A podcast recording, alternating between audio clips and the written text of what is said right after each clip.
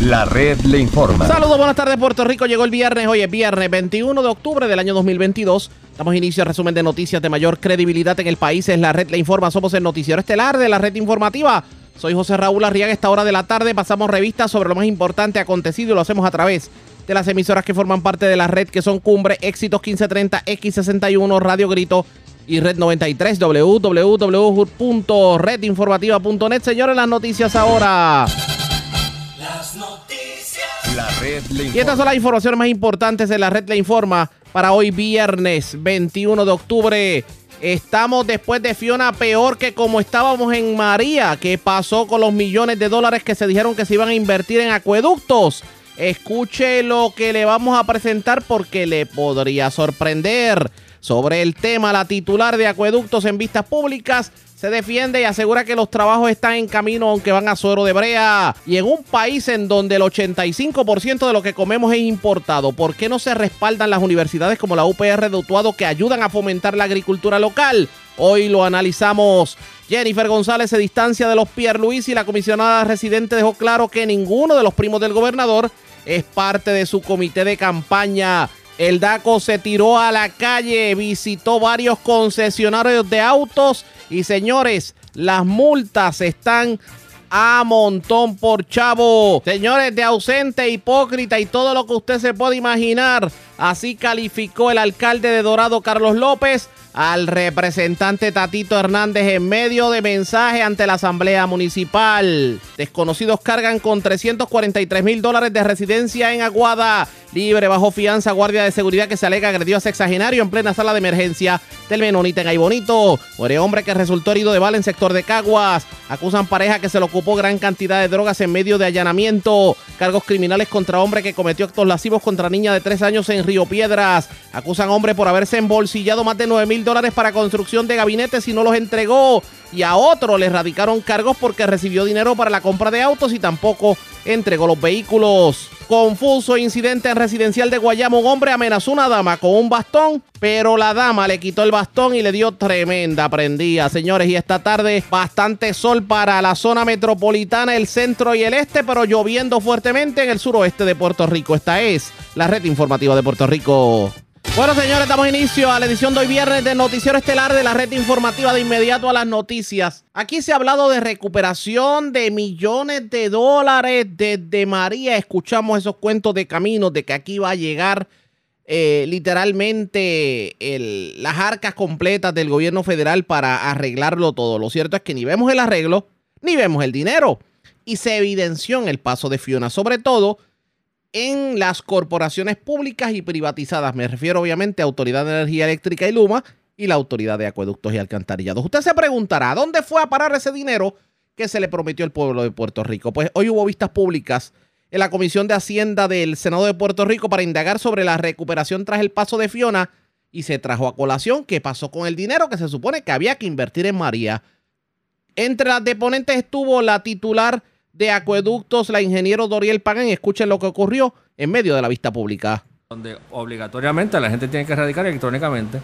Tanto trabajo, a- allí había un ejército de 600 personas en el sótano, anualmente procesando planillas. Así. Bueno, yo puedo traer 600 más, o puedo eliminarlas, ¿verdad?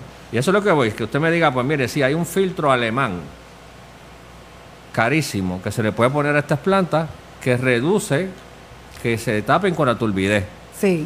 Voy eso a es lo que yo quisiera saber, ¿verdad? Si es posible. Voy a contestar todo lo que me han dicho. Eh, con relación a la infraestructura, es bien importante entender, la Autoridad de Acueductos y Alcantarillados en Puerto Rico es uno de los sistemas más complejos en la nación americana. ¿Por qué? La Por topografía. nuestra del topografía, ¿cierto? Así que nosotros, eh, para poder construir instalaciones, tiene que cumplir con un, con un elemento hidráulico de ingeniería que pueda ser hábil, que esa toma reciba el agua de ese río y la pueda transportar por los medios que sean, ya sea gravedad o ya sea por bombeo, a la planta de filtración y al sistema de distribución, en síntesis.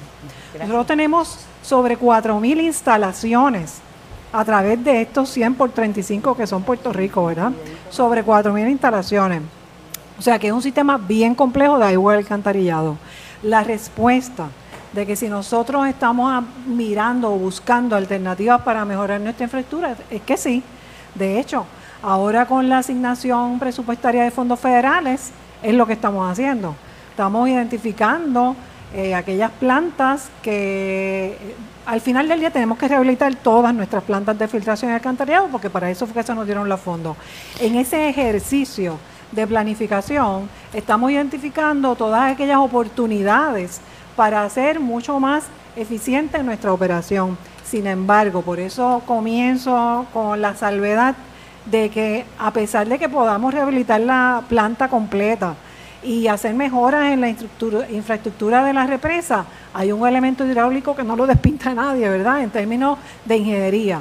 Así que eh, dentro de lo que es posible ahora mismo, la autoridad está enfo- enfocado en poder rehabilitar nuestras instalaciones. Tan es así que ya solamente hablando de fondos federales, tenemos sobre 200 proyectos activos para una inversión de casi 2 billones de dólares en proyectos activos, ¿verdad? Eso es solamente un resumen. Si quiere detalles de los proyectos y dónde lo estamos haciendo, con mucho gusto.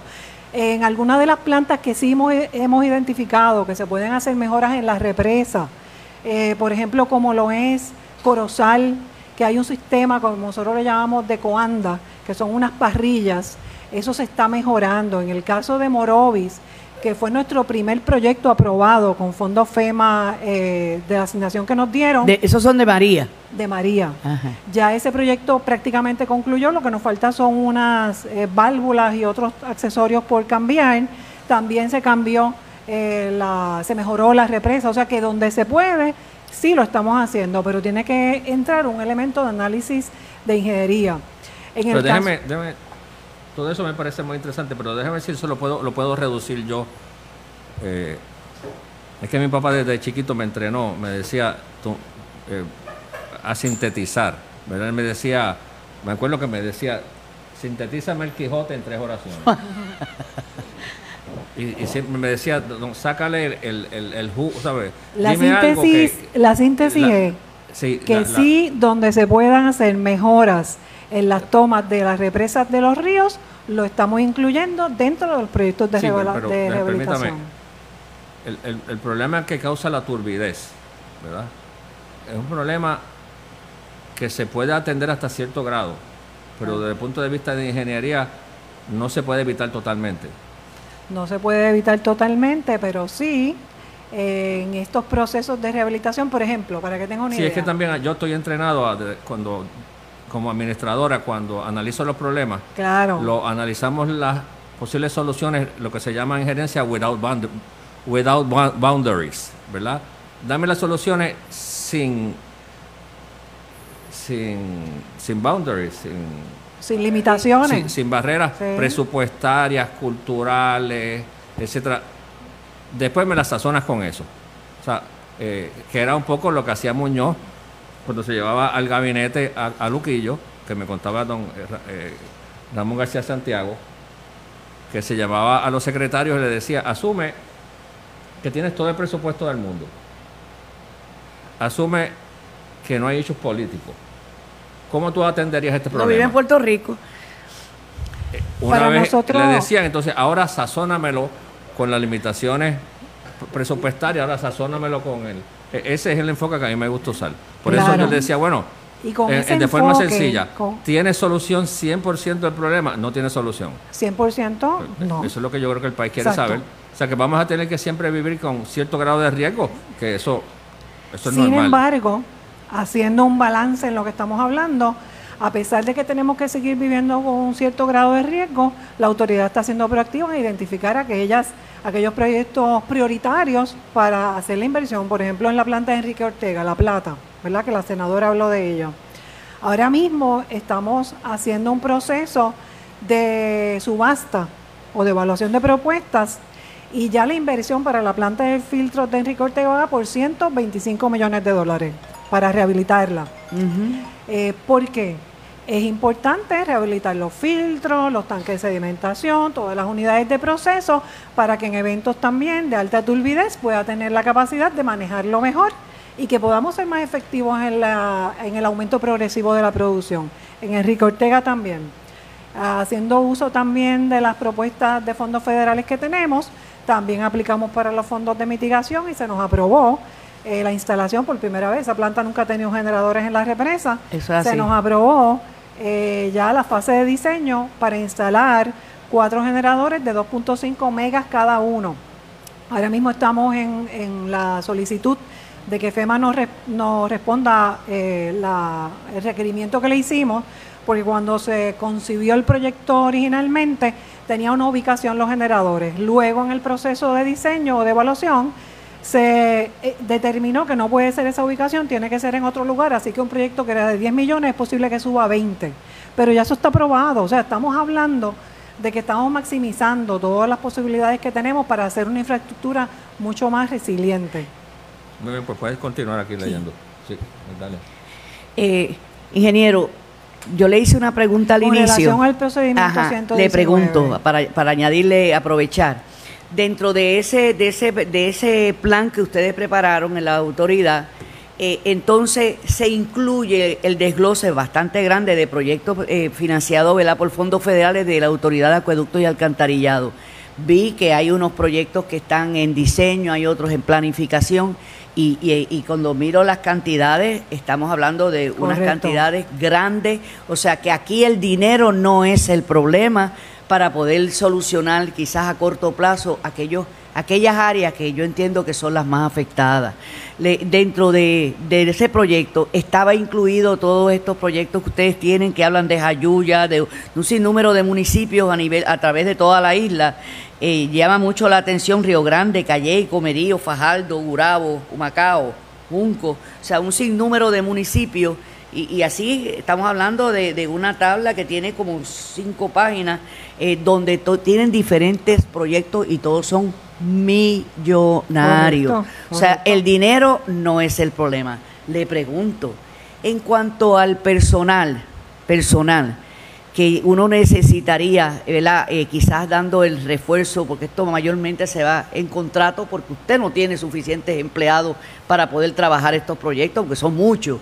Le pregunto, ¿cuál es la participación de ese grupo de trabajadores? Porque a veces los vemos y la gente dice, a mí pasó y ni siquiera se bajaron en términos generales, no voy a mencionar, no se bajaron ni del trojo, no se bajaron del jeep. Y, cuando uno a veces va a la calle, especialmente nosotros que a veces no tenemos horas de salir de aquí, los vemos sí trabajando. Y ahí son los, sus empleados. Pregunto, eh, todo esto que pueda estar en planificación o pueda estar en diseño, ¿está en vías ya de buscar quiénes van a hacer ese trabajo? ¿Alguno de ellos lo van a hacer ustedes? ¿O, o cuál dentro de su plan de trabajo? Que, ¿Cómo va a funcionar esto? Todos estos proyectos que están aquí en la tabla, según se nos solicitó, son trabajos, son proyectos como vimos de una inversión millonaria. Lo cierto es que la lista que entregó Acueductos a la legislatura sí tiene un sinnúmero de proyectos que supuestamente son con fondos FEMA que datan de María, pero todos en planificación y diseño. Hablando claro, todavía están pensando qué rayo van a hacer. Mientras la chava y viene, cada vez que hay un evento meteorológico o una lluvia boba que, o que termina ocurriendo, la gente se queda sin agua. Se va la luz, la gente se queda sin agua. Y me parece que el agua es más importante para muchos que, que la energía eléctrica. A esto le vamos a dar seguimiento pendientes a la red informativa. Presentamos las condiciones del tiempo para hoy. Hoy viernes, se esperan aguaceros y tronadas inducidos por los efectos locales y diurnos. El foco de la actividad se agrupará sobre el cuadrante suroeste de Puerto Rico, donde son probables los impactos por lluvias excesivas y rayos. En las aguas regionales, los navegantes pueden esperar oleaje de 4 pies o menos y vientos del este de 10 a 15 nudos, lo que no representa una amenaza para las embarcaciones pequeñas. No obstante, manténgase alerta a las condiciones marinas peligrosas localizadas generadas por las tronadas. Existe un riesgo moderado de corrientes marinas amenazantes a la vida en las playas orientadas hacia el norte y el este de Puerto Rico y Culebra. En la red informativa de Puerto Rico, este fue el informe del tiempo. Enorme valor que tiene esa institución. Si en este país hubiera un plan de país de desarrollo agrícola y agropecuario, ese sería el gran centro de producción de los especialistas sí. para toda la región central y toda la región Totalmente norte. de acuerdo. Pues acaba de recibir un premio, leí. De las y abejas. Sí, me dio una alegría tan grande, Sí. porque es una especie de, de justicia histórica, ¿no? De que se, se hable bien de esta institución y se reconozca el valor enorme que tiene para, para nuestra sociedad. Así que desde acá, pues mi saludo a, a- a los universitarios y universitarias del Colegio de la Montaña, la alegría que me ha dado saber eh, que, que aparecen en escena, ¿no? Haciendo cosas valiosas. No, y que es un recinto de, de enseñanza eh, superior en el pleno corazón de la isla. O sea, no, no estamos hablando de Bayamón, Río Piedras o Carolina. Claro. Estamos hablando en zonas aisladas que muchos jóvenes no tienen la capacidad económica para pagar un hospedaje en el área Claro. metropolitana. Y Pero aquí que por lo el- menos pueden conseguir una, una educación de excelencia. Pero que la, la- la gran aspiración debiera ser que esa institución fuera una institución especializada. O sea, el que quiera tomar cursos generales, que se vaya a Arecibo, que se vaya... Pero eh, esta institución, si está, hoy está enclavada en la región montañosa históricamente cafetalera, tabacalera, agrícola, agropecuaria y de valor arqueológico además. O sea, hay todos unos componentes que hacen de esta institución una de primer orden.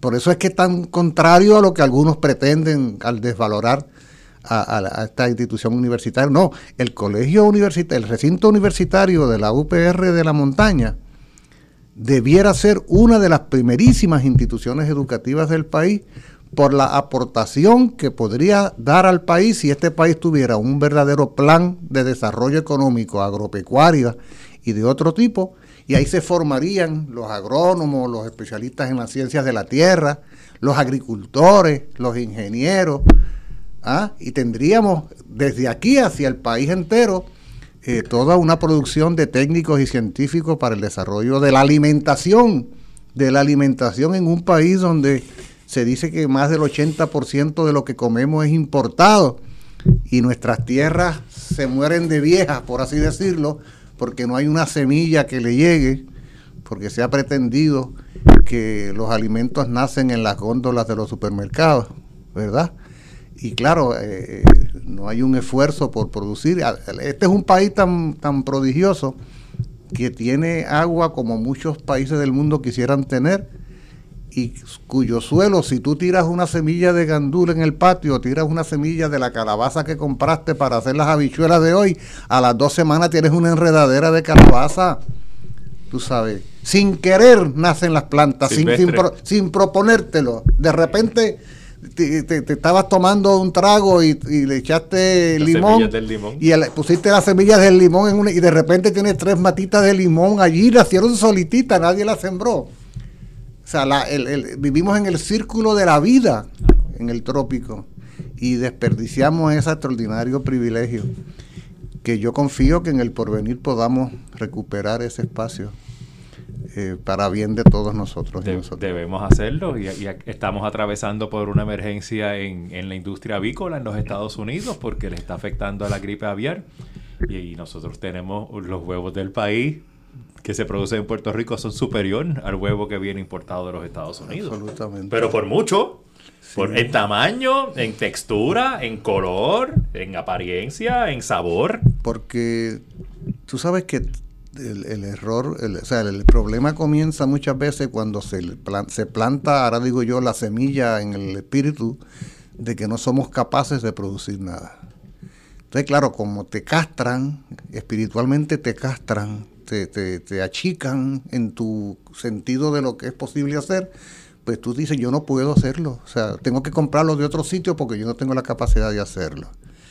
Si nosotros recomponemos la conciencia, recomponemos el espíritu y nos damos cuenta de que la tierra es fuente de riqueza, es fuente de alimentación, es fuente de vida, y que no tenemos por qué estar expuestos nosotros a una dependencia crónica en cada producto. Oye, esto que yo estoy diciendo, yo estoy seguro que muchos amigos y amigas de escucha les resulta muy familiar porque tienen en sus casas un pedacito de terreno, porque tienen quizás una media cuerda, porque quizás en el vecindario y saben que, que en esta época hay guanábana, yo tengo un árbol de guanábana cargado de guanábana y tengo uno de jobo cargado de jobo y la carambola se da que se pierde, tú sabes. Y acabo de estar en, en- en el área de Mameyes, en, una finca de café maravilloso.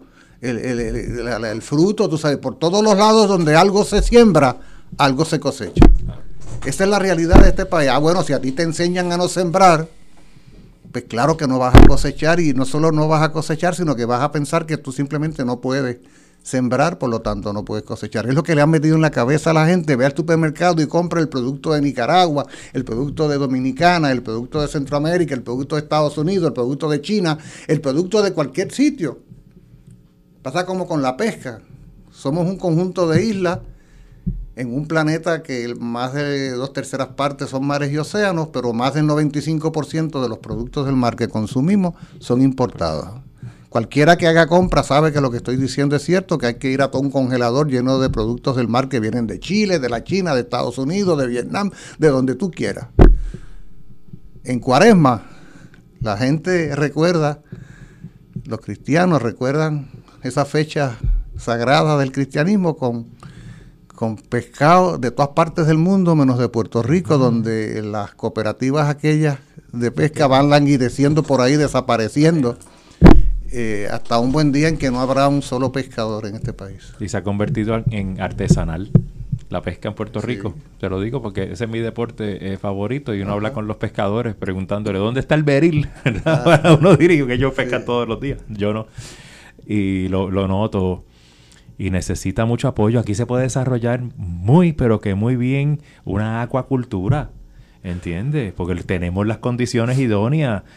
Las áreas que no son playas para bañistas son ideales para desarrollar el acuacultura. Tenemos do- dos actividades que podemos desarrollar muy bien en los océanos. Tenemos la acuacultura, como mencioné anteriormente, y la generación eh, de electricidad con Claro. las olas del mar, especialmente en el área norte, que el, que el océano Atlántico es tan fuerte. Como se pueden producir fincas de peces en Claro, tierra Sí, también. y de camarones. Lo habían anteriormente o sea, ¿qué, qué es lo que no se puede hacer, mano? Sí, falta, la, falta la voluntad de hacerlo. Eh, por lo tanto, el primer paso es, o sea, cuando un niño está en el proceso de pasar de gatear a caminar, ese día que camina, aunque quizá no lo reflexione como lo estoy diciendo yo, es porque elevó a su muy jovencitita conciencia, elevó a su conciencia la idea de que era capaz de hacerlo después de tropezar y romper figuritas por varios meses,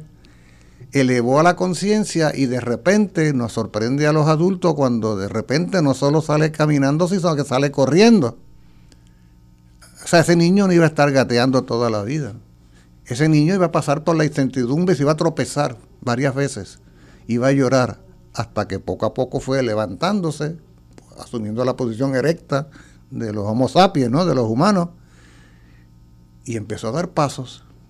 Y luego de dar pasos comenzó a caminar y después de caminar propiamente comenzó a correr. ¿Eh? Tuvo la voluntad de hacerlo, perdió el miedo, sintió que era capaz de hacerlo. Ya no lo para nadie. Bueno, esa es Porque la... aprendió. Claro. Porque aprendió. Y aprendió que era capaz de hacer las cosas. De eso se trata. Bueno, vamos a ver qué pasa con este paísito nuestro. ¿Será que como país caímos en el comfort zone y nos olvidamos de que más del 85% de lo que consumimos es importado? ¿Qué pasaría si llega un conflicto bélico o cualquier evento que impida que los barcos lleguen a Puerto Rico? ¿Y por qué no se reconocen las universidades que pudieran fomentar precisamente la agricultura local?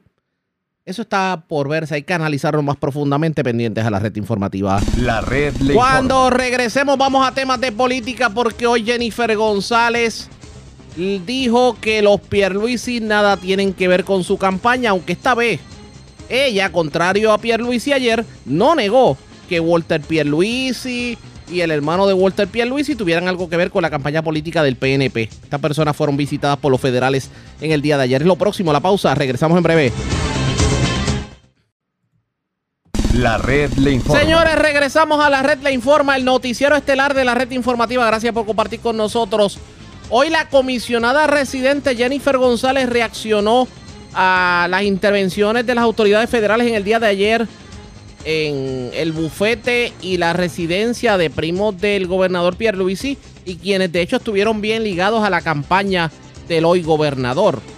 Jennifer González, contrario a Pierre Luisi, no negó el que los conociera. De hecho, ella fue más directa, ella dice que en efecto estas personas participaron directamente de las campañas políticas, pero dijo que nadie está por encima de la ley, por lo que si cometieron una irregularidad o algún tipo de delito, tienen que pagar por ello. Negó Jennifer González que estas personas tengan que ver directamente con su campaña a una posible candidatura a la gobernación. Dijo Jennifer González, yo soy mi directora de campaña. Escuchemos lo que dijo una parte con la prensa en medio de la asamblea de la Asociación de Hospitales, en donde aprovechó para hablar sobre gestiones que hace ella como comisionada residente para que se pueda buscar la paridad en fondos federales en cuanto a los planes de salud en Puerto Rico. Estas fueron las expresiones de Jennifer González.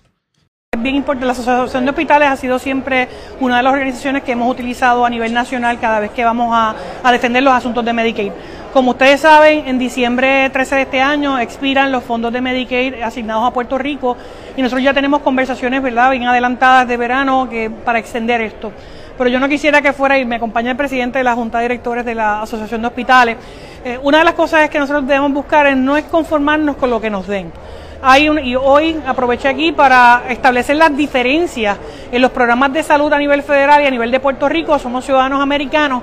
La media, ¿verdad? promedio de cuánto se recibe eh, por estado por un paciente de Medicare son 8 mil dólares al año, la media nacional. En el caso de Puerto Rico son 2.182 dólares por paciente por año.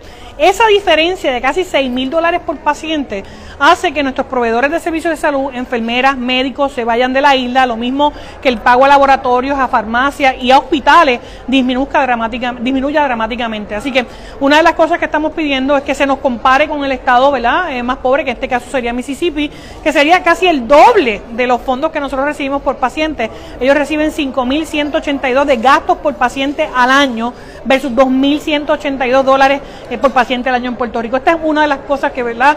Eh, discutimos hoy.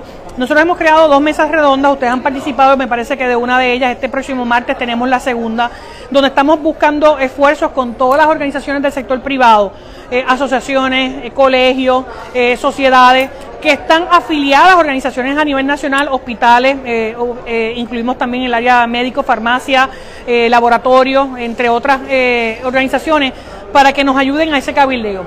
El presidente Biden había incluido una partida en el proyecto de Build Back Better que no se aprobó en el Senado Federal. Nosotros habíamos logrado en el año pasado un acuerdo bipartita entre Cámara y Senado que se aprobó por unanimidad en el comité, pero posteriormente había gente aquí pidiendo más cosas y el acuerdo se quedó en la nada.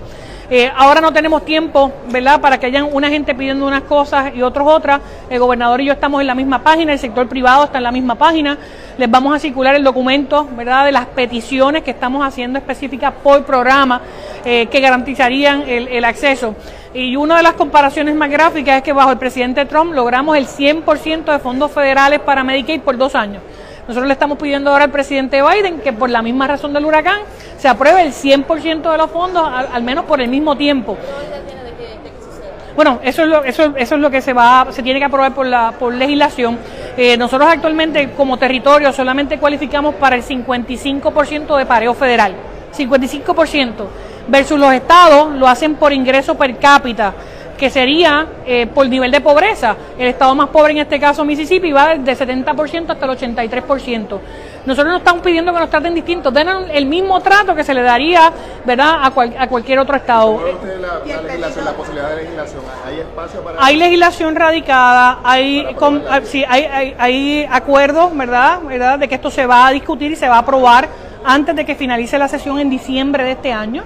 Eh, como ustedes saben, hay elecciones de medio término, lo que hace eh, recortar el calendario legislativo de aprobación, pero tanto republicanos como demócratas en Cámara y Senado están conscientes de que se tiene que aprobar algo. Actualmente, actualmente hay una interpretación del Departamento de Salud Federal, HHS, dándonos básicamente lo mismo que teníamos el año pasado, eh, porque recuerden que ya esto había expirado eh, y esto es lo que se está extendiendo a diciembre. Ese sería el peor de los escenarios para nosotros, que no sería malo, ¿verdad? Porque sería extender eh, lo, lo que tenemos, pero nosotros tenemos que buscar más eh, y buscar que esto sea de manera permanente, porque de lo contrario, Puerto Rico está cada dos años buscando si se va a aprobar, buscando si no se va a aprobar, y, y un Congreso puede cambiar lo que decida otro. Así que por eso el esfuerzo, yo creo que estamos en, en buena posición. Yo tuve la oportunidad de hablar con el presidente Biden eh, sobre este asunto en semanas recientes, lo mismo en la Cámara como en el Senado.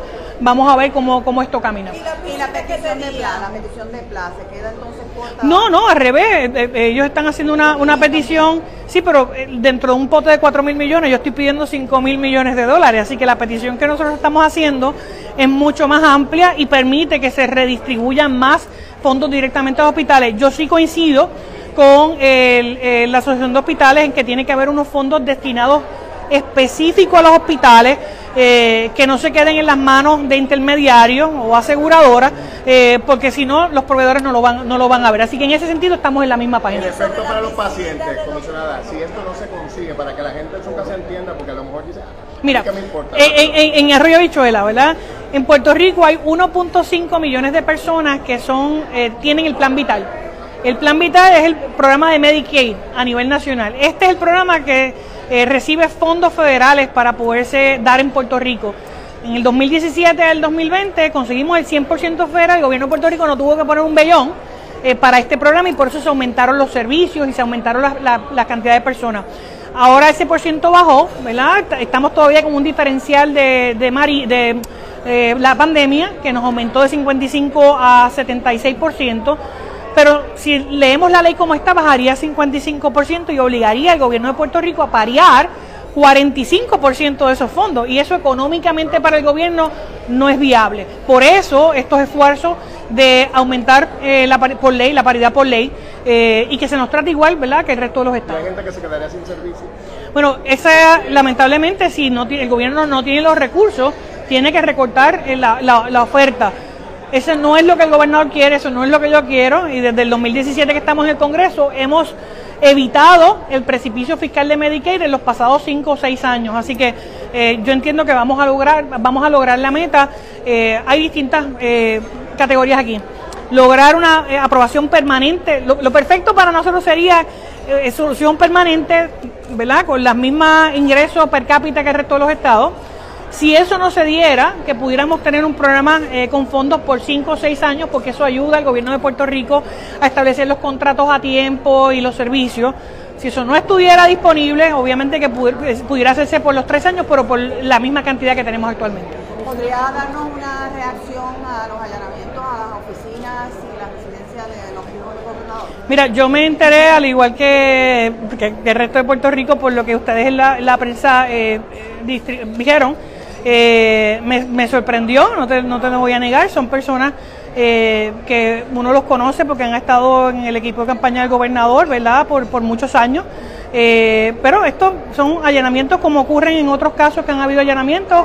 A veces hay erradicación de cargos, a veces no las hay, así que hay una investigación en curso. Eh, yo soy bien respetuosa de que las autoridades federales y estatales colaboren eh, y se llegue hasta el- el- la médula de estos asuntos y nadie está por encima de la ley. Si aquí hubiera erradicaciones de cargo, todo el mundo tiene que cumplir. En ese sentido, el, el gobernador, yo sé que no trataría eh, a estas personas de manera distinta, ¿verdad? A cualquier otro acusado. Si es que, si es que hubiera acusaciones, porque ah, en estos momentos sería una completa especulación. eh, así que yo voy a esperar que se desarrollen, ¿verdad? Que, que es lo que el gobierno federal está investigando. Yo te- desconozco eh, cuál es el ángulo, ¿verdad? De, de la investigación. Lo que quiero es que se llegue hasta el final de, de esas conclusiones. Licenciado Baldo, el licenciado Baldo, He visto, bueno, ellas estaban, por lo que salió en los medios, ¿verdad? Eh, en la parte de, de avanzada y la sección política. Pero ha sido así por, por muchos el licenciado años. Carlos, que es el representante legal de Walter, estaba diciendo hoy que al tras leer el documento se habla de fraude, de, una investigación por fraude. Ellos manejan fondos de vivienda y administran 31 residenciales públicos. ¿Cómo, cómo cae otra investigación por fraude en manejo de fondos federales en Puerto? Bueno, primero yo no he leído, ¿verdad? Eh, está bien, pero yo, yo no he leído el indictment, así que no quiero eh, basar mi contestación a base de algo que no, que, que no he leído, ¿verdad? Como, como abogada, pero no puede haber Y, y- y a mí que me toca la responsabilidad de buscar fondos federales en el Congreso, de buscar el que podamos destrancar la válvula de muchos de los fondos que, que se hace tan difícil su desembolso en Puerto Rico, yo estoy en contra de, de cualquier malversación de fondos públicos y cuando son fondos federales peor. Eh, así que yo me alegro que hayan investigaciones eh, a todos los niveles y que le caiga el sallo al que le caiga. Aquí nadie está por encima de la ley eh, y mucho menos si estamos hablando de fondos federales, si ese fuera el caso. ¿Es correcto que Eduardo Javier eh, Pierluisi se integró a la estructura de campaña suya para el 2024? No, jamás, eso nunca ha ocurrido, nunca ha formado parte de mi comité de campaña. Eh, yo no tengo ninguna estructura de campaña de la gobernación, yo soy comisionada residente, estoy un- tengo una estructura de comisionada residente radicada en el FEC, eh, así que el que diga eso es completamente falso. Muchas gracias, esa, esa pregunta.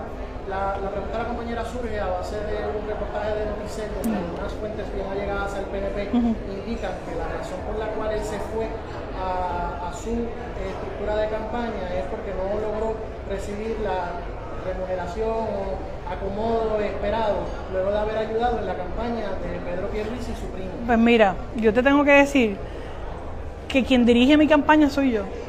Quien ha estado estableciendo mi comité de campaña he sido yo y jamás ninguno de los Pierluisi ha estado en mis equipos de campaña, en ninguna de mis estructuras. Así que esas fuentes me parecen que son malintencionadas de tratar de vincularme a mí con cosas que yo no tengo que ver. Yo no tengo que negar a nadie. Yo conozco a esas personas, claro que las conozco. Eh, han estado vinculadas a las actividades del gobernador por muchos años y, y a mi juicio son gente seria. Pero decir que son parte de mi equipo de campaña, hasta dónde, hasta dónde uno va a llegar. No, yo soy González Colón, ¿verdad? Yo no soy Pierluisi. Eh, segundo, yo dirijo eh, mis esfuerzos, están los comités de trabajo, están radicados en el FEC, eh, así que a mí me parece más claro. Así que fuentes anónimas, yo, la fuente aquí soy yo.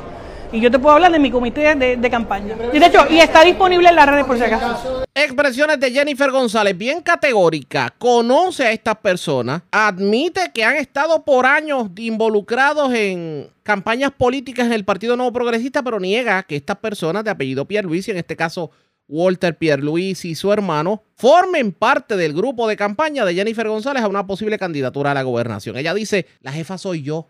Se desligó totalmente en ese sentido, pero contrario al gobernador que dijo que eso eran unos primos, unos primos lejanos y que nada tenían que ver, Jennifer González admite que en efecto estas personas estuvieron directamente involucradas con las campañas políticas, sobre todo la del gobernador en, en estas pasadas elecciones del 2020. Pero claro, la advertencia de Jennifer González, nadie está por encima de la ley. La red le A la pausa cuando regresemos las noticias del ámbito policíaco más importantes acontecidas. Entre las que tenemos que destacar, radicaron cargos criminales por agresión contra un hombre.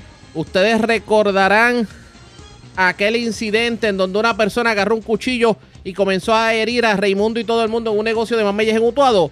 Pues a esta persona le radicaron cargos criminales. Se encuentra en estos momentos en una cárcel del país. No pudo prestar la fianza que se le impuso. Además, vivo de milagro un hombre que fue herido de bala en Cagua. Se erradicaron cargos criminales contra otro hombre por ley 54. Esto ocurrió en la zona de Bayamón también. Se reportó un accidente bastante feo, por cierto, de carácter grave en la carretera 861 en Toalta. Mientras que eh, aparentemente un hombre le entró a bastonazos a una dama de la tercera edad. Esto ocurrió en el residencial Luis Párez Matos en Guayama, parece, pero parece que la dama le quitó el bastón y también lo agredió a él. O sea, esto fue a, a palo limpio, como dicen por ahí. A la pausa, regresamos en breve.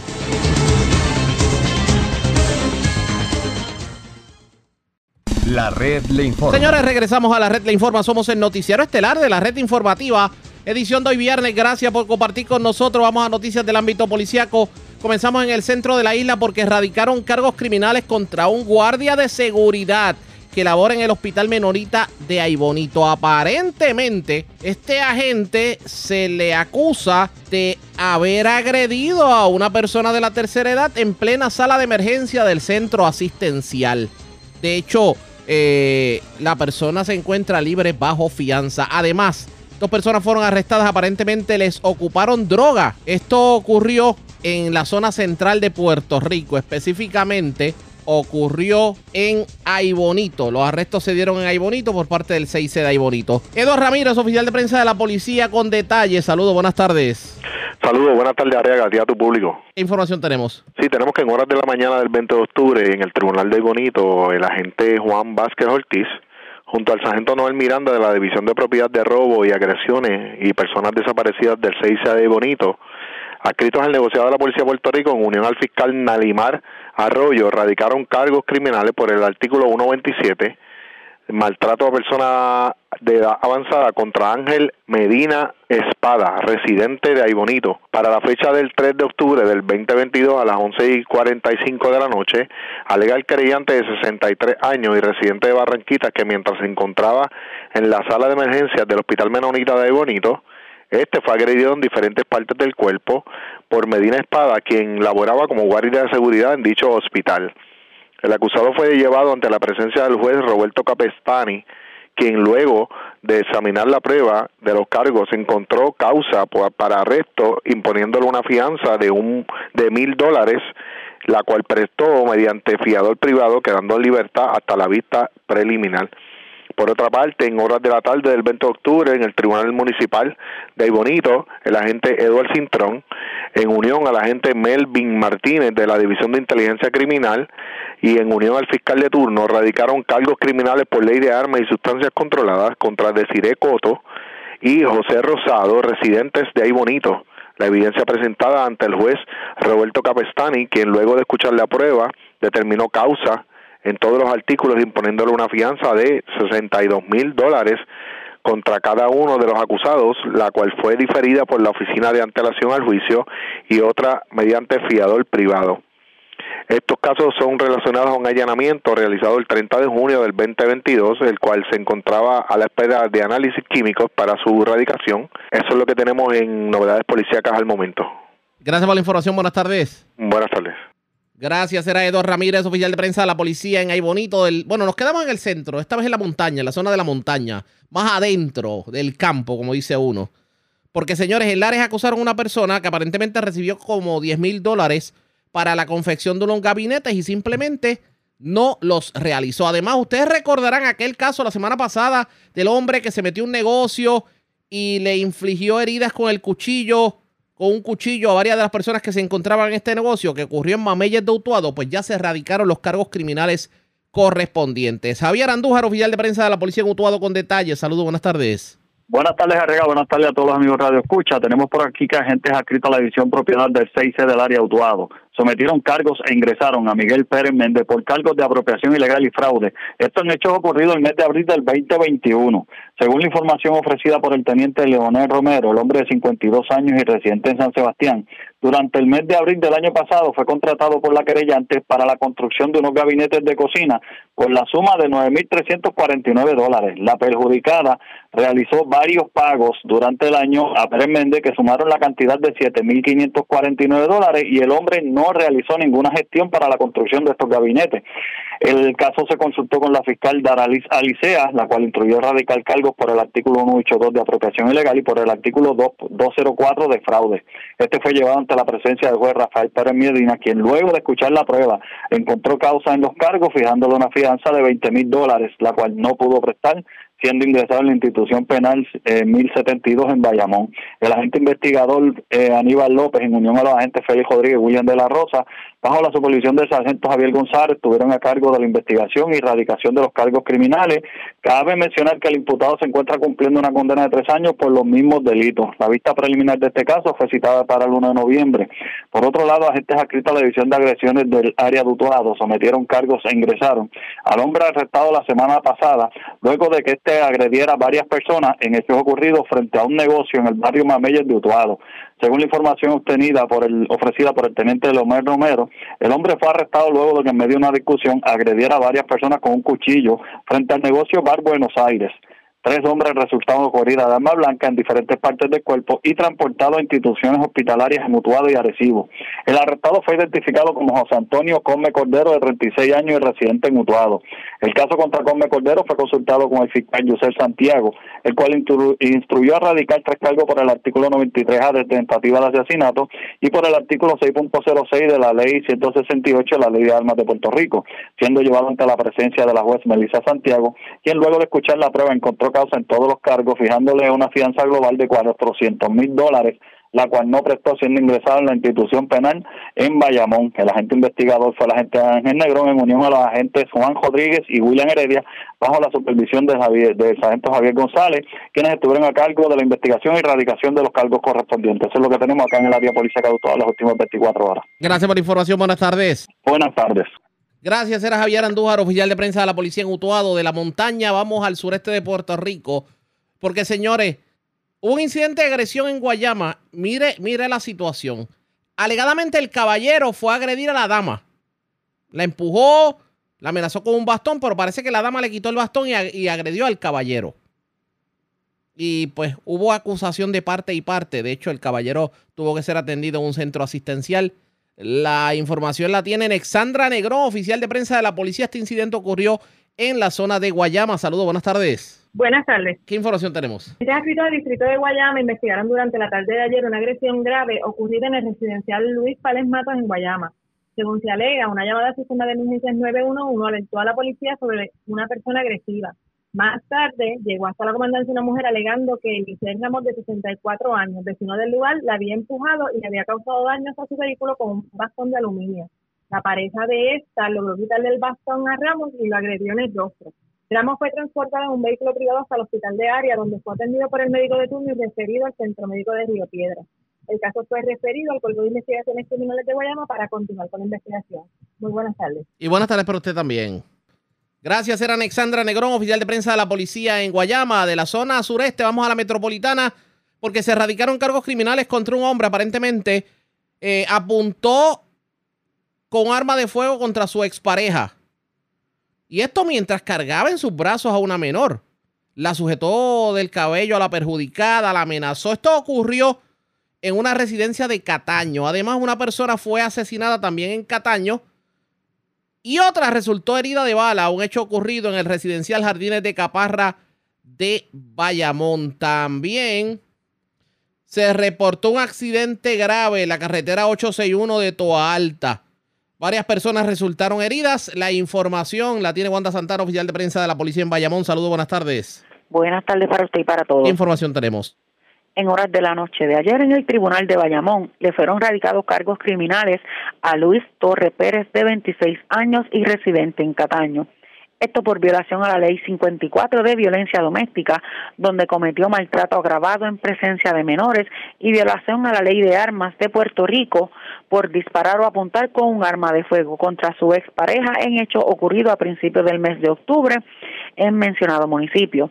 Torres Pérez sujetó por el cabello y amenazó a la perjudicada con un arma de fuego mientras ésta cargaba en sus brazos un menor de edad.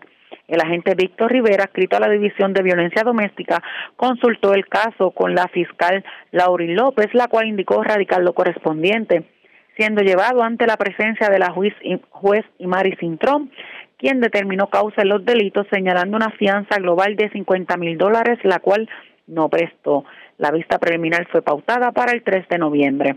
Por otra parte, una muerte violenta fue reportada a eso de las 11 y 8 de la noche, ocurrido en la carretera 8869, calle Cucharilla del barrio Palmas, en Cataño. Según el informe y en circunstancias que se encuentran bajo investigación, una llamada a través del sistema de emergencias 911 alertó a la policía sobre unos disparos en el mencionado municipio. Al llegar los agentes a la escena, un hombre identificado como Miguel Reyes Hernández, de 37 años, había sido transportado en un vehículo privado a la institución hospitalaria con heridas de bala en diferentes partes del cuerpo, donde este fue atendido por el médico de turno, quien certificó la ausencia de signos vitales. El agente Edwin Rodríguez, adscrito a la División de Homicidio, en unión a la fiscal Aileen González, tienen a cargo la pesquisa. Por otra parte, una persona resultó herida de bala en hechos reportados en horas de la tarde de ayer en el residencial Jardines de Caparra en Bayamón, donde se alegó que una llamada telefónica a través del sistema de emergencia alertó a la policía sobre una persona herida en el mencionado lugar. Al llegar los agentes a la escena, una mujer de 24 años aproximadamente resultó herida de bala en la pierna derecha en circunstancias que se encuentran bajo investigación. La mujer, la cual no fue identificada, fue transportada a una institución y al momento se desconoce su condición. Por último, un accidente de carácter grave fue reportado a las 5 y 53 de la madrugada de hoy, viernes, en hechos ocurridos en la carretera 861 en Toa Alta donde un conductor identificado como Orlando Huertas Torres, de 56 años, transitaba en su vehículo Jeep Grand Cherokee por la carretera 861 y este lo hacía a una velocidad mayor a la permitida por ley, dando a lugar que por tal descuido y negligencia perdiera el dominio y control del volante, impactando con el parachoque frontal al parachoque frontal de un camión Mac, el cual era conducido por un hombre identificado como José Delgado Valdés, de 47 años, quien transitaba en su vía principal en dirección contraria. Huertas Torre continúa la marcha en retroceso e impacta con el parachoque trasero una viga de acero y a su vez un vehículo el cual se encontraba estacionado. Huertas Torres resultó con heridas de carácter grave siendo transportado a una institución hospitalaria. El agente Emilio Vélez, adscrito a patrullas de carretera en unión a la fiscal Aileen González, se hicieron cargo de la investigación. Sería todo. Buenas tardes. Y buenas tardes para usted también. Era Wanda Santana, oficial de prensa de la policía en Bayamón. Más noticias del ámbito policiaco en nuestra segunda hora de programación. Pero señores, esta hora de la tarde hacemos lo siguiente. La red le Nos informa. despedimos de Éxitos 1530, nos quedamos en Cumbre, en Radio Grito, en X61 y en Red 93 con nuestra segunda hora de programación. Aquí en el Noticiero Estelar de la Red Informativa. Regresamos en breve. La red le informa. Señores, iniciamos nuestra segunda hora de programación. El resumen de noticias de mayor credibilidad en el país es La Red Le Informa. Somos el noticiero estelar de la Red Informativa, edición de hoy viernes 21 de octubre. Vamos a continuar pasando revistas sobre lo más importante acontecido y lo hacemos a través de las emisoras que forman parte de la red, que son Cumbre, Éxitos 1530, X61, Radio Grito y Red 93. Señores, las noticias ahora. Las noticias. La red le Y estas son las informaciones más importantes de la red Le Informa para hoy viernes 21 de octubre. Estamos después de Fiona peor que como estábamos en María. ¿Qué pasó con los millones de dólares que se dijeron que se iban a invertir en acueductos?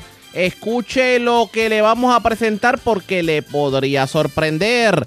Sobre el tema, la titular de acueductos en vistas públicas se defiende y asegura que los trabajos están en camino aunque van a suero de brea. Y en un país en donde el 85% de lo que comemos es importado, ¿por qué no se respaldan las universidades como la UPR de Utuado que ayudan a fomentar la agricultura local? Hoy lo analizamos. Jennifer González se distancia de los Pierre Luis y la comisionada residente dejó claro que ninguno de los primos del gobernador es parte de su comité de campaña.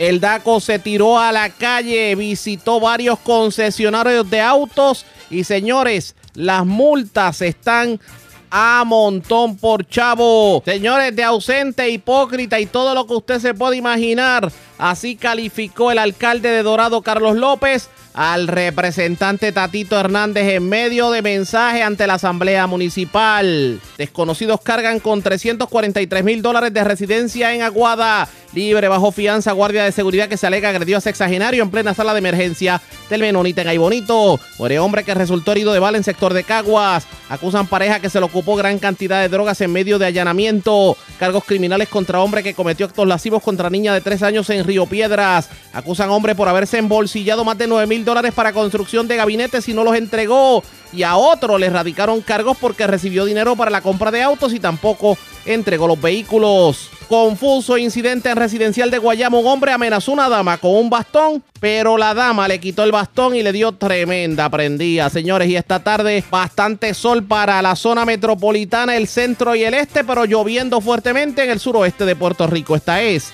la red informativa de Puerto Rico. Señores, damos inicio a la segunda hora de programación, el noticiero estelar de la red informativa de inmediato a las noticias. Señores, el DACO se tiró a la calle, pero esta vez no fue a supermercado, ni fue a las tiendas de placas solares. Esta vez se tiró a los concesionarios de autos. Y es porque últimamente se han estado reportando algunos asuntitos que levantan bandera a la agencia. De hecho, cerca de un centenar de concesionarios de vehículos de motor fueron visitados esta semana como parte de intervenciones programadas por la agencia en respuesta a confidencias recibidas de los consumidores. Además de las visitas presenciales, el DACO está llevando a cabo lo que llaman operativos de escritorio con el fin de asegurar que la norma de divulgación de precio de los vehículos que se exhiben o anuncian para la venta se cumpla también en las páginas de internet. Lo que ocurre es que le ponen un precio al vehículo y resulta que cuando tiran los números resulta ser otro y no le dan todo lo que tiene que ver con el precio final y de momento le añaden cargos que no tienen que añadirle. Y eso es lo que preocupa precisamente a la agencia. Tenemos, teníamos pautado una entrevista con el licenciado Edan Rivera, pero por un asunto de último minuto no lo podemos tener en, este, en esta edición. Así que les prometemos que para la semana que viene vamos a estar dialogando con él. Pero vamos a cambiar de tema, señores. Porque ya que estamos hablando en este noticiero de cosas que se prometieron y no se hicieron, ¿En qué quedó todo aquello del redesarrollo de Rubel Roads y que aquello iba a ser la panacea económica, etcétera, etcétera? Pues hubo vistas públicas de la Comisión de Proyectos Estratégicos y Energía del Senado de Puerto Rico sobre un proyecto que busca enmendar varias leyes para redirigir, los esfuerzos en Rubel Roads, porque dejamos caer a Rubel Roads. El secretario de Desarrollo Económico Manuel Sidre estuvo en vistas públicas, fue interpelado por el senador Javier Aponte Dalmao, escuchen lo que ocurrió en medio de la vista pública. Nos preocupa porque, como todo, es una, una junta que, que, salvo la información que se tenga en la página de internet, del cual, entre otras cosas, usted hace, usted señala unos proyectos como lo señaló algunos miembros de su junta en la vista que tuvimos allí, de campos de golf, de vivienda. Pero cuando evaluamos la página de la, de la autoridad, no hay ninguna propuesta de proyecto para ninguno de estos tipos. Entonces,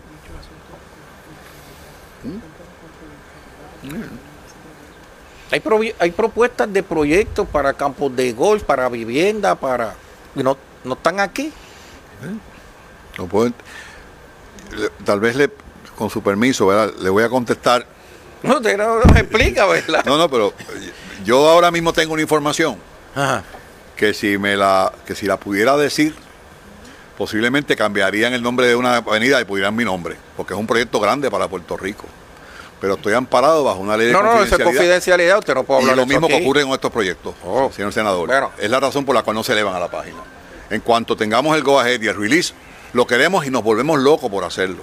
Porque yo creo, como ciudadano, que el proyecto de Roosevelt Road es el game changer, es el, el que promueve, el, puede promover un cambio importante en la zona este de Puerto Rico, incluyendo Vieques y Culebra. No tengo la más mínima duda de eso. Nos morimos por eso. Créeme que nos morimos por eso. Oiga, y Dios quiera que sea así. Y Dios lo quiera, así sea. Pero mire, senador. El problema de esto es que se llama un elemento de transparencia Seguro. que nos preocupa a todos. Y tiene toda la razón. Y, que yo quisiera que el que llegue allí llegue con unas reglas de juego a invertir, que no sea ganar, ganar para uno, sino que sea ganar, ganar para todos. Estamos abiertos a cualquier pregunta que usted tenga en relación a eso, se la podemos contestar. Ese ganar, ganar tiene dos nombres. En mi administración como secretario de Desarrollo Económico, el patrimonio tiene que ser parte de la ganancia. No es pero, para darlo. Pero secretario, secretario, Yo le hablo con la lo, preocupación de nosotros está aquí. Ah. Por esa misma, porque ni usted va a estar todo el tiempo allí, ni nosotros tampoco vamos a estar todo el tiempo aquí.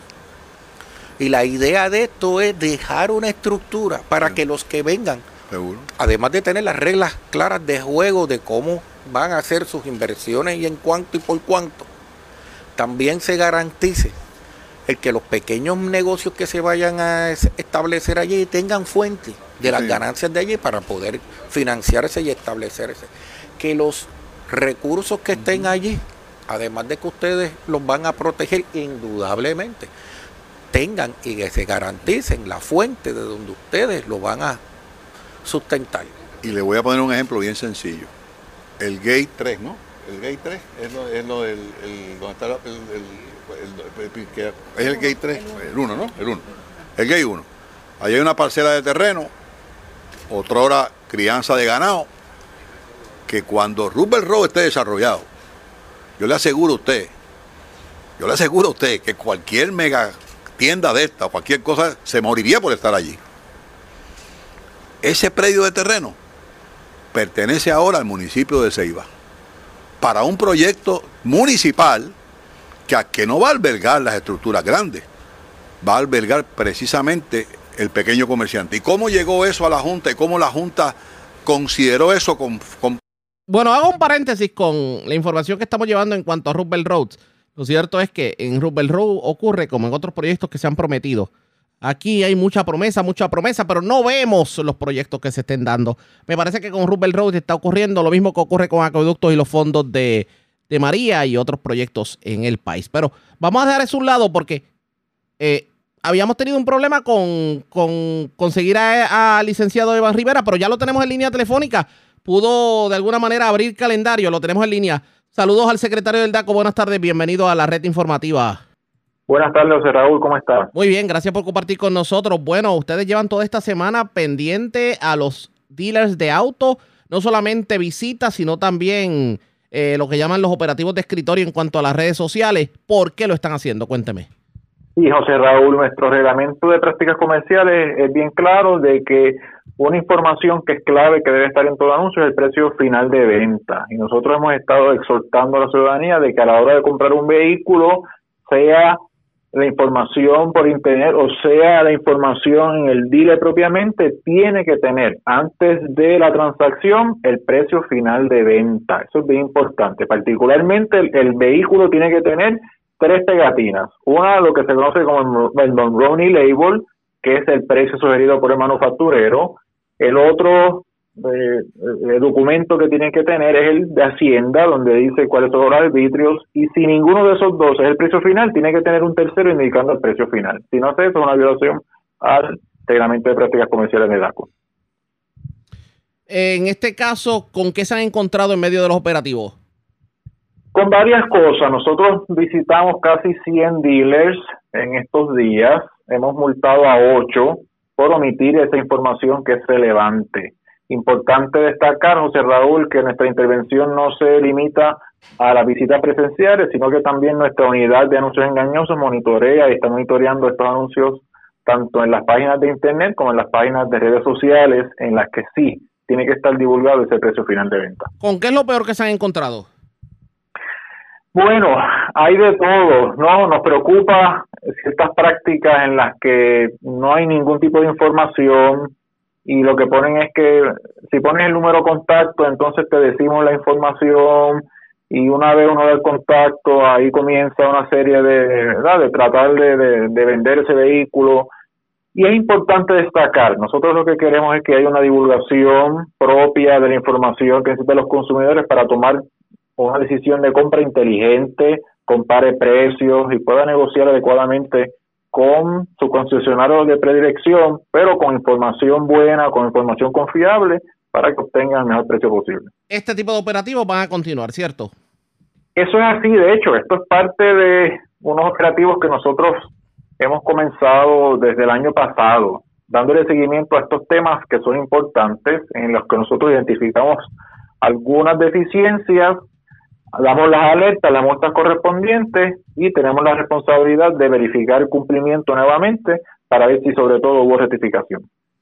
Bueno, secretario, agradezco que haya compartido con nosotros. Buen fin de semana. Igualmente, José Raúl, siempre a la orden. Como siempre, el secretario del Departamento de Asuntos al Consumidor, así las cosas. Mucho ojo cuando vaya a comprar vehículos. Vamos a ver qué ocurre en este sentido.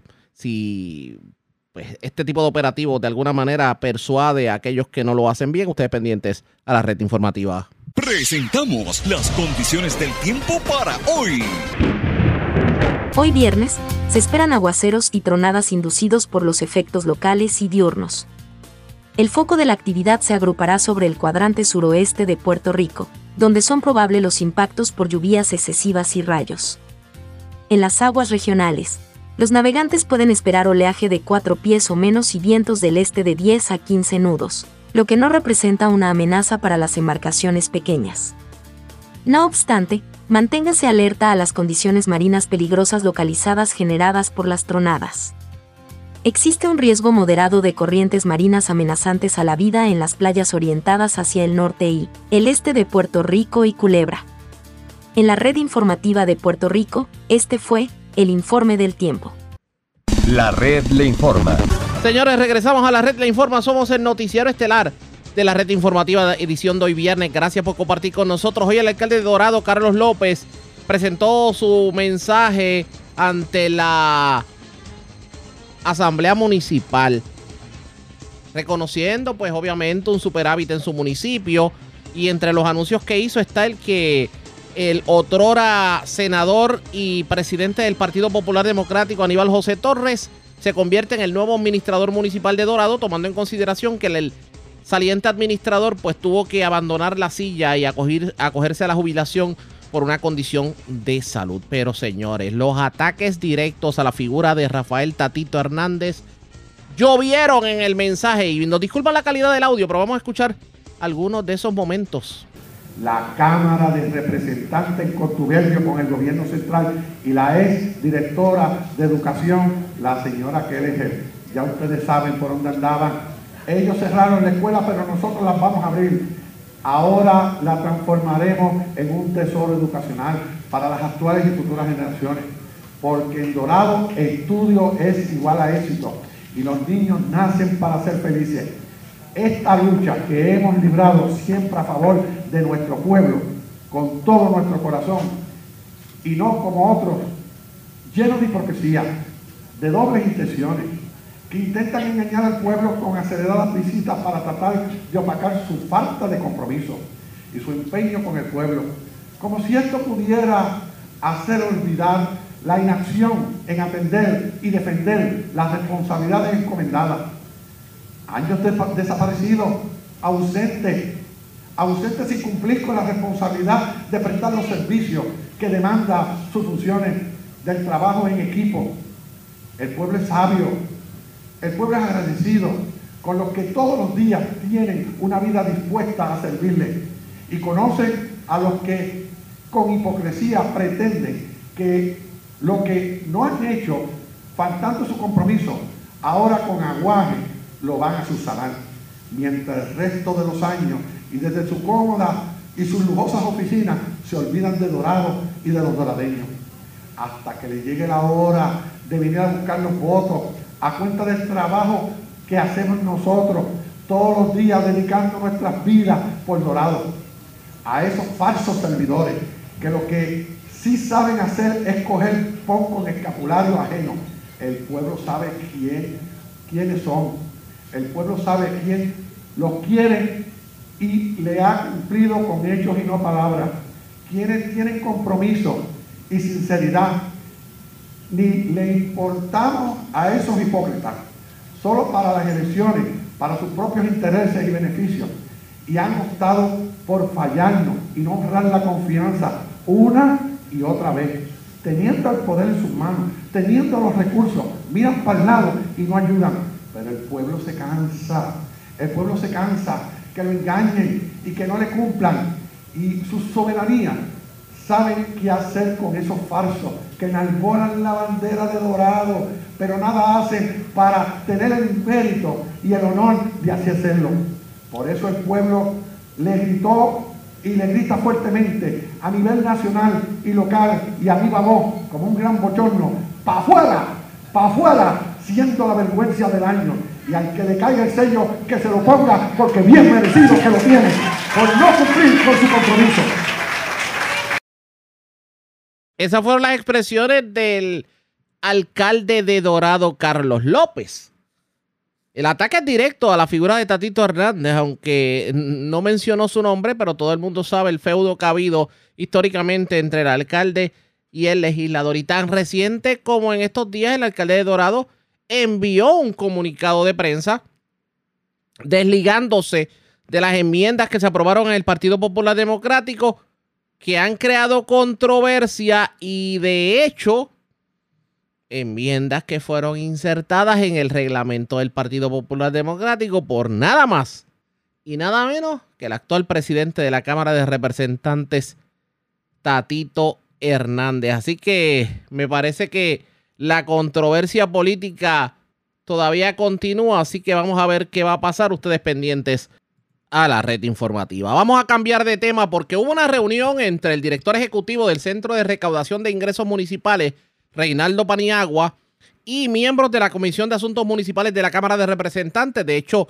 presidida por el representante Juan José Santiago, esto atendiendo la resolución de la Cámara 776 que investiga todo lo que tiene que ver con las nuevas tasaciones en el crimen. ¿Qué ocurrió en la reunión? Vamos a escuchar la invitación mía al presidente y a toda la Comisión de Asuntos Municipales y le extendimos también la invitación en la Asamblea Legislativa, en la Cámara y lo hemos hecho al Senado también a los que quieran recibir esta presentación. Es bueno que finalmente se haya aclarado eh, lo que se había estado ventilando. Este proyecto es un proyecto que quienes lo están manejando son nuestros compañeros y compañeras de trabajo en el centro, que son nuestros tasadores del crimen los, eh, y las personas que están trabajando en el área de operaciones, este, y nuestros directores y los, nuestros empleados de las oficinas regionales también, pero nunca hubo, hay ni va a haber la contratación de una compañía privada para tasar en este plan de trabajo. Solo lo que estipula es que estamos comparando información que no se actualizaba de fotos que elimina el catastro digital desde 1998. Pero para estar meridianamente claro, los que manejan este proyecto en su totalidad son nuestros empleados del crimen. De hecho, para que ustedes tengan una idea, el proyecto de la resolución de la Cámara 776 lo ordena la Comisión de Autonomía Municipal realizar una investigación sobre la metodología que está utilizando el CRIM para la retasación de propiedades, que de hecho ha habido mucha controversia sobre el particular. Vamos a escuchar a la representante Lidia Méndez, quien habla precisamente de lo, del insumo que recogieron como parte de este conclave con el CRIM. Lo preguntamos varias veces eh, para enfatizar bien que así fuera, que no había una compañía privada trabajando con esta este, actualización de reglamento de gestación. Así que ellos nos indicaron, incluyendo el presidente de, la, del CRIM, que es correcto, no lo hay. Así que confiamos no en la buena fe, no, confiamos en la palabra que se nos dio en esta vista este, ocular, que se convirtió hasta en ejecutiva. Sea que eh, aclararon dudas. No, aclaramos dudas y esa fue una de las dudas más exigentes tanto para el pueblo de Puerto Rico, para la comisión y sobre todo, este, si ellos nos dicen eso, ellos saben que si, es contrario a lo que ellos nos indicaron, pues ellos tendrán su día en corte. La preocupación de la representante Lidia Méndez es compartida con varios legisladores. Ellos entendían que había una compañía privada retasando propiedades y que esto se podía prestar a algún tipo de irregularidad.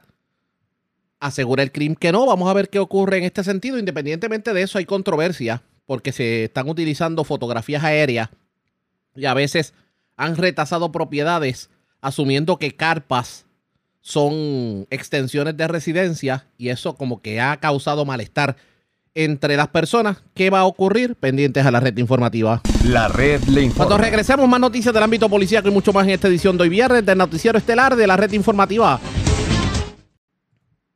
La red le informa. Señores, regresamos a la red le informa. Somos el noticiero estelar de la red informativa edición de hoy viernes. Gracias por compartir con nosotros. Vamos con más noticias del ámbito policíaco. Señores, se llevaron 343 mil dólares de una residencia en el barrio Naranjo en Aguada. Además, una persona fue sorprendida infraganti, aparentemente intentando apropiarse de dinero en efectivo que estaba en un vehículo estacionado en la avenida Angar de la base Raimi en Aguadilla. La información la tiene Yarisa Montalvo, oficial de prensa de la policía en el noroeste. Saludos, buenas tardes. Saludos, buenas tardes, Arriaga a todos nuestros radioescuchas. Así es, personal del distrito de Aguada, adscrito al negociado de la Policía de Puerto Rico, investigó una apropiación ilegal ocurrida en el barrio Naranjo de Aguada. Según informó el querellante, Armando Avilés Gallosa, que alguien logró acceso al interior de su residencia y se apropió de 343 mil dólares. El agente Juan Pérez de ese distrito policíaco investigó la querella y se refirió al cuerpo de investigaciones criminales. También tenemos que a la- eso de las 2 de la madrugada de hoy, avenida Angal de la base Reymi de Aguadilla, personal del precinto San Antonio, escritos al negocio de la Policía de Puerto Rico, lograron el arresto de Nelson López Rivera, de 52 años y vecino de Aguada el cual fue sorprendido mientras se apropiaba de dinero en efectivo ubicado en el interior de un auto estacionado en el lugar. Eh, según información preliminar, una llamada telefónica de alerta ciudadana al citado precinto quien notificó a los uniformados sobre la señalada acción delictiva, acudiendo hasta allí a los agentes de la referida dirección, visualizando a la al ahora detenido en el interior de un vehículo Toyota Camry perteneciente a un residente del lugar, de donde se apropiada de la mencionada propiedad. El agente Steven Pérez, supervisado por el sargento Eric Herrera, consulta los hechos con el fiscal de turno para la posible erradicación de los cargos criminales contra el detenido. Esas son todas las novedades más sobresalientes que tenemos en nuestra área policíaca de Aguadilla. Esto es oficial de prensa, la gente de Yaritza Montalvo. Buenas tardes. Y buenas tardes para usted también. Gracias, era Yarisa Montalvo, oficial de prensa de la policía en Aguadilla, de la zona noroeste. Vamos a la zona norte de Puerto Rico. Dos personas fueron arrestadas. Droga fue ocupada en dos intervenciones. Una en el residencial Senogandía de Arecibo y la otra en B&B Apartments en Barceloneta. El Malvarado, oficial de prensa de la policía en Arecibo, con detalles. Saludos, buenas tardes. Sí, buenas tardes. Durante la tarde de ayer jueves, agentes adscritos a la División de Drogas de la Unidad y de la Unidad Canina del negociado de la Policía de Puerto Rico prepararon un plan de trabajo de vigilancia y colaboración para varios puntos de sustancias controladas que operan en Arecibo.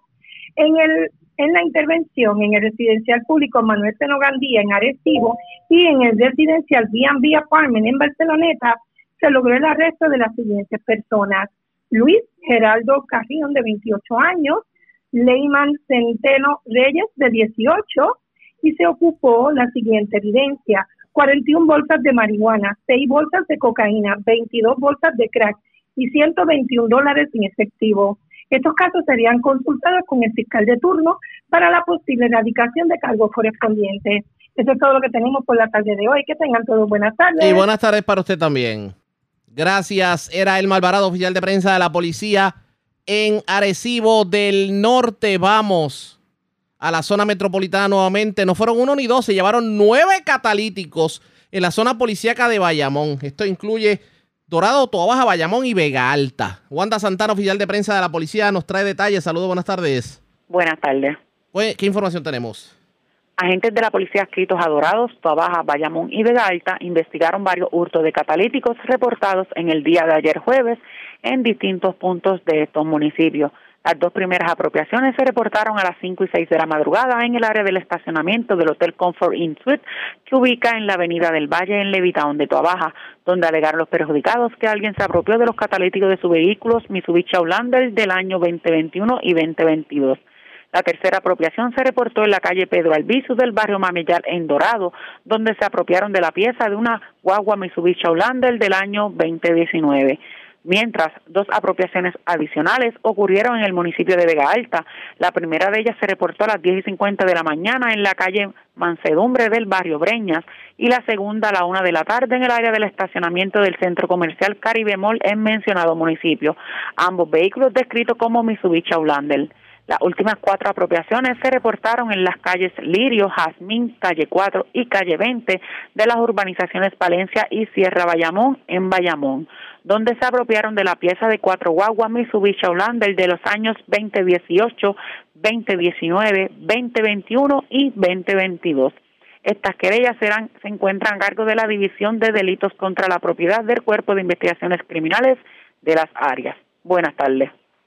Y buenas tardes para usted también.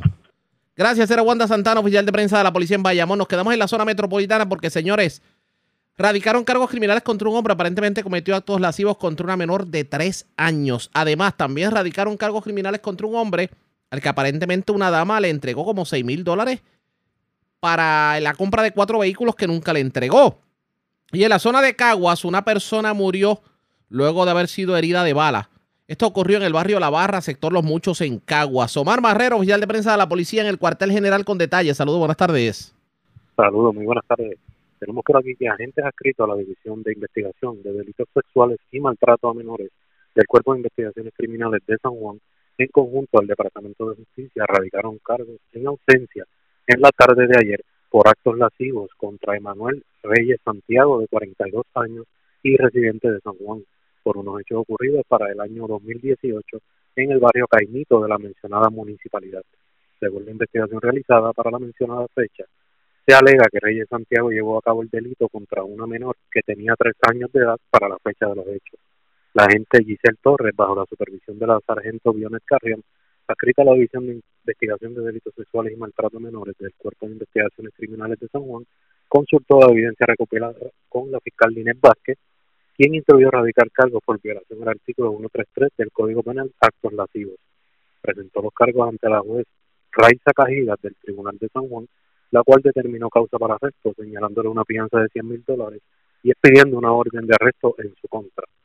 Por otra parte, agentes adscritos a la División de Propiedad y Fraude del 6 de San Juan, en conjunto al Departamento de Justicia, radicaron cargos criminales en la tarde de ayer por apropiación ilegal y fraude contra Michael Pupart Orengo, de 43 años, por unos hechos ocurridos el 23 de agosto del año en curso en el pueblo de San Juan. De acuerdo a la investigación de las autoridades, se alega que Pupart Orengo recibió por parte de la víctima un cheque por la cantidad de 6.780 dólares para la compra de cuatro vehículos y nunca realizó la entrega de los autos ni devolvió el dinero. El caso se consultó con el fiscal Dwight Santiago, quien instruyó radical por violaciones a los artículos 182 del Código Penal, apropiación ilegal agravada y 202 de fraude. La prueba se presentó ante la juez Raiza Cajigas del Tribunal de San Juan, quien determinó causa para arresto y le señaló una fianza de 30 mil dólares, la cual no prestó, siendo ingresado en la cárcel regional de Bayamón. El agente Pablo Ramos, adscrito a la División de Propiedad y Fraudes del CIC de San Juan, estuvo a cargo de la investigación. Y por otra parte, agentes adscritos al distrito de Caguas se encuentran investigando preliminarmente una agresión grave ocurrida en el barrio sector Los Muchos en Caguas. Según el informe preliminar y en circunstancias que se encuentran bajo investigación, una llamada a través del sistema de emergencias 911 alertó a la policía sobre una persona herida de bala. Al llegar los agentes a la escena, encontraron un hombre con herida de bala en el abdomen. Personal de emergencias médicas transportaron al perjudicado hacia la sala de emergencias de un hospital del área para ser atendido por el doctor de turno. Referente a estos hechos, el perjudicado falleció posteriormente en el Hospital Menonita de Caguas. Gracias por la información. Buenas tardes. Buenas tardes. Gracias, Omar Marrero, oficial de prensa de la policía en el cuartel general de la zona metropolitana. Regresamos a la zona de la montaña porque en condición grave se encuentra una persona que se ve involucrado en un accidente de tránsito ocurrido en Jayuya. Javier Andújar, oficial de prensa de la policía en Utuado con detalles. Saludos, buenas tardes. Buenas tardes, Arriaga. Buenas tardes a todos los amigos de Escucha. Tenemos que agentes adscritos al precinto policíaco de Mameyes investigaron un accidente de auto de carácter grave reportado ayer en el barrio Mameyes, en Jayuya. Según la información obtenida, se recibió una llamada a través del sistema de emergencias 911, informado de un accidente en la carretera 141, kilómetro 9.6 del mencionado municipio. Se informó que el conductor de un Toyota Corolla del año 2018 transitaba en la mencionada vía.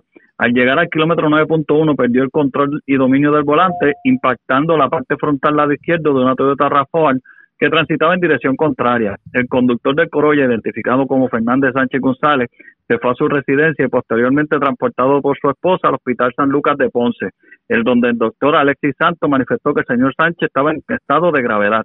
El agente Águedo Aguilés del precinto de Mamella investigó el accidente. La agente Lamboy y la fiscal Ashley Florenciane se unieron a la investigación de este accidente. Gracias por la información. Buenas tardes. Buenas tardes. La red le informa. Bueno, señores, vamos a una pausa. Regresamos en breve a la parte final del noticiero estelar de la red informativa.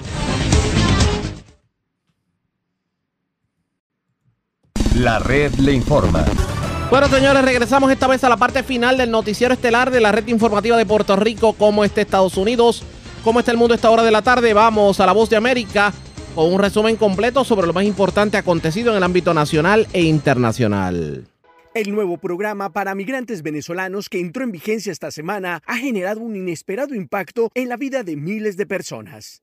Los detalles con Judith Martín Rodríguez. Hoy se cumplen cuatro días desde el inicio oficial del nuevo programa migratorio dirigido exclusivamente a los ciudadanos de Venezuela en un esfuerzo por detener la migración irregular de cientos de miles de venezolanos que buscan acceder a territorio estadounidense a través de la frontera terrestre con México. Muchos expertos en migración apuntan que la nueva normativa complicará mucho más las solicitudes de asilo en la frontera y anticipan, como lo anunció el gobierno, que los venezolanos serán deportados bajo el título 42, la controvertida medida que adoptó la administración Trump en el marco de la pandemia del COVID-19 y que muchos activistas e incluso demócratas criticaron, ya que suprime la posibilidad de pedir refugio. El nuevo proceso migratorio otorgará hasta 24.000 permisos humanitarios de una duración de dos años a aquellos venezolanos que soliciten el amparo y que reúnan los requisitos, entre los que destaca contar con el apoyo de un patrocinador en Estados Unidos. Una figura muy relevante y que deberá ser un residente legal que ampare al solicitante durante su estancia en el país. Y lo más relevante, deben ingresar a territorio estadounidense vía aérea.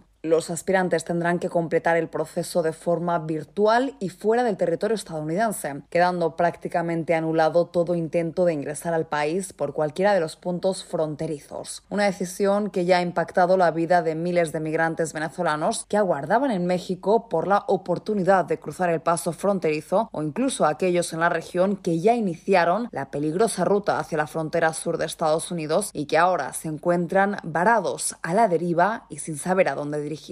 Judith Martín Rodríguez, Voz de América. La decisión de Estados Unidos de cerrar sus fronteras terrestres a los venezolanos migrantes irregulares redujo ostensiblemente su tránsito por la zona del Darién, pero obligó a muchos a quedarse en Colombia.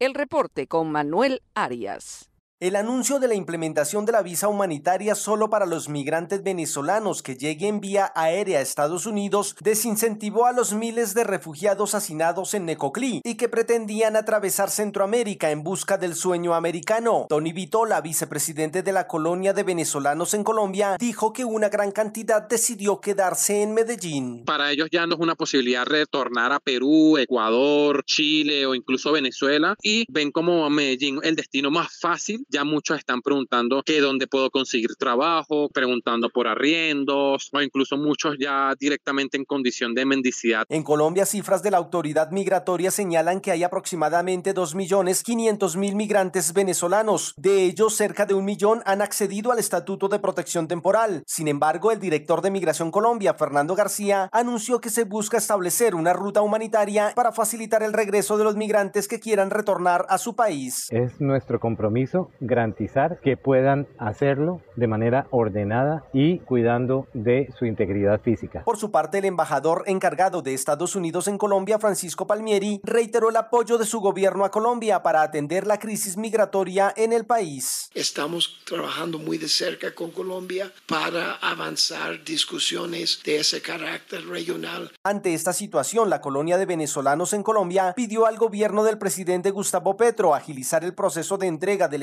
Estatuto de Protección Temporal e implementar estrategias para insertar a los migrantes al mercado laboral y mejorar su calidad de vida. Manuel Arias Naranjo, Voz de América, Colombia. Por otra parte, la comunidad venezolana en la Florida se moviliza para apoyar a los migrantes de su país e intentar facilitar el requisito de un patrocinador para aplicar al beneficio. José Pernalete tiene el informe. Uno de los obstáculos más importantes para beneficiarse del programa migratorio para venezolanos anunciado por el gobierno de Estados Unidos es obtener un patrocinador, según los expertos consultados por Voz de América. Ante esta dificultad, diversas organizaciones sin fines de lucro instan ahora a los estadounidenses a patrocinar a potenciales migrantes de Venezuela. Los venezolanos que están arribando al país vienen con una muy buena preparación y como suelo decirlo, Estados Unidos está haciendo el mejor negocio del mundo, recibiendo a un nivel alto de profesionales y sin gastar un solo centavo en su educación. El Centro de Investigaciones Pew afirma que el 67% de los venezolanos que ingresaron a Estados Unidos durante 2020 cuentan con educación técnica y universitaria. Este argumento fortalece la solicitud de la organización Welcome US, que se une a asociaciones a favor de los venezolanos para incentivar el patrocinio de estos ciudadanos. La idea es ampliar la capacidad del gobierno de Estados Unidos para expandir la admisión de recién llegados en un momento de necesidad, pero que también se puede expandir la demanda entre los estadounidenses a medida de que expandimos la capacidad de los estadounidenses para apoyarlos mientras se reasientan. Welcome US es una ONG fundada en 2021 con el propósito de facilitar el refugio de 100.000 afganos que huyeron de su país tras la llegada del talibán al poder. José Pernalete, Voz de América. La visita del secretario de Estado de Estados Unidos, Anthony Blinken, a Silicon Valley, considerada la capital tecnológica de la nación, se produjo en un momento en el que la administración del presidente Biden está promoviendo una mayor inversión en desarrollo tecnológico, pero también promulgando más restricciones sobre la venta de tecnología a empresas en China. El máximo representante de la diplomacia estadounidense habló en la Universidad de Stanford junto a la exsecretaria de Estado Condoleezza Rice sobre el papel fundamental de la tecnología en los actuales desafíos geopolíticos en todo el mundo. Estamos en un momento de intensa competencia para dar forma a lo que viene después. Tecnología, innovación, emprendimiento están en el corazón de esto y así es como vamos a reestructurar las economías para el futuro y cómo vamos a modernizar los ejércitos según sea necesario, dijo. El viaje de Blinken se produjo cuando el gobierno del presidente Biden está comenzando a implementar la ley de ciencia y chips que otorga miles de millones de dólares para impulsar la investigación y fabricación de semiconductores en empresas estadounidenses. A principios de este mes, el gobierno estadounidense emitió controles de exportación que impiden que algunos proveedores de semiconductores vendan estos elementos a China a fin de obstaculizar la capacidad de ese país para desarrollar chips y usarlos en su ejército. Blinken además explicó que solo una pequeña cantidad de países son los que fabrican los semiconductores de más alta gama o las herramientas para elaborar estos aparatos tan importantes en la tecnología moderna. Sintonizan Buenos Días América, un programa de La Voz de América. Y seguimos con las noticias. Venezuela se mantiene alerta ante las lluvias que continúan registrándose en todo el país.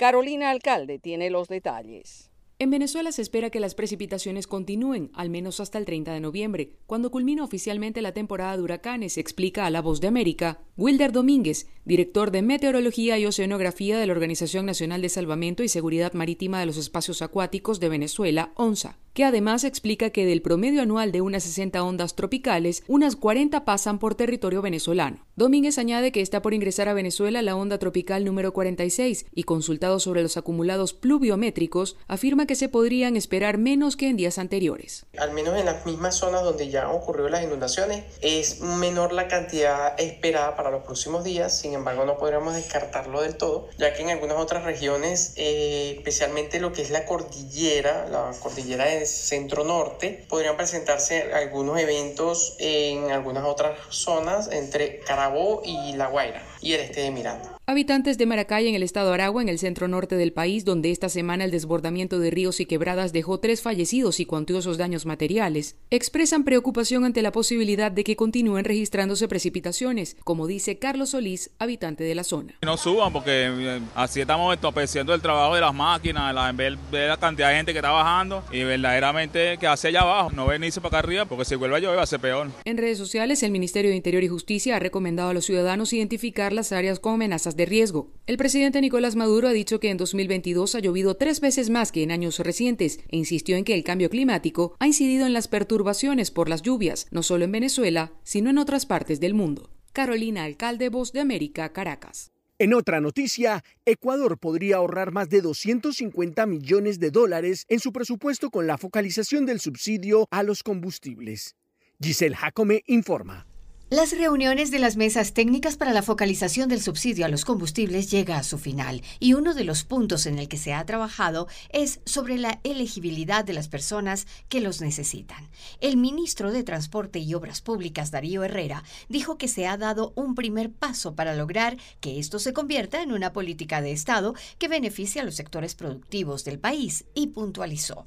Hemos llegado a ciertos consensos eh, sobre todo en el uso del parque automotor particular, por ejemplo, ¿no es cierto? Esta focalización del subsidio podría ahorrarle al Estado hasta 250 millones de dólares en su presupuesto anual, ya que en 2021 se invirtieron 2.194 millones de dólares en subsidios a los combustibles y para este 2022 se habla de 4.000 millones por la elevación constante del precio del barril de petróleo.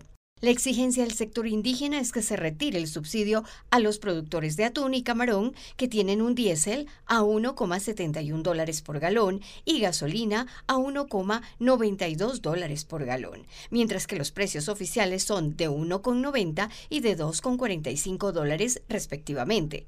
Rafael Trujillo, director de la Cámara Nacional de Pesquería, menciona. Cualquier aumento en ese, en ese costo nos deja fuera de, fuera de combate. Por el momento se está desarrollando una herramienta tecnológica para identificar a quienes reciban un sueldo mensual mayor a 3.466 dólares para que no reciban combustible subsidiado. Giselle Jacome, Voz de América, Quito.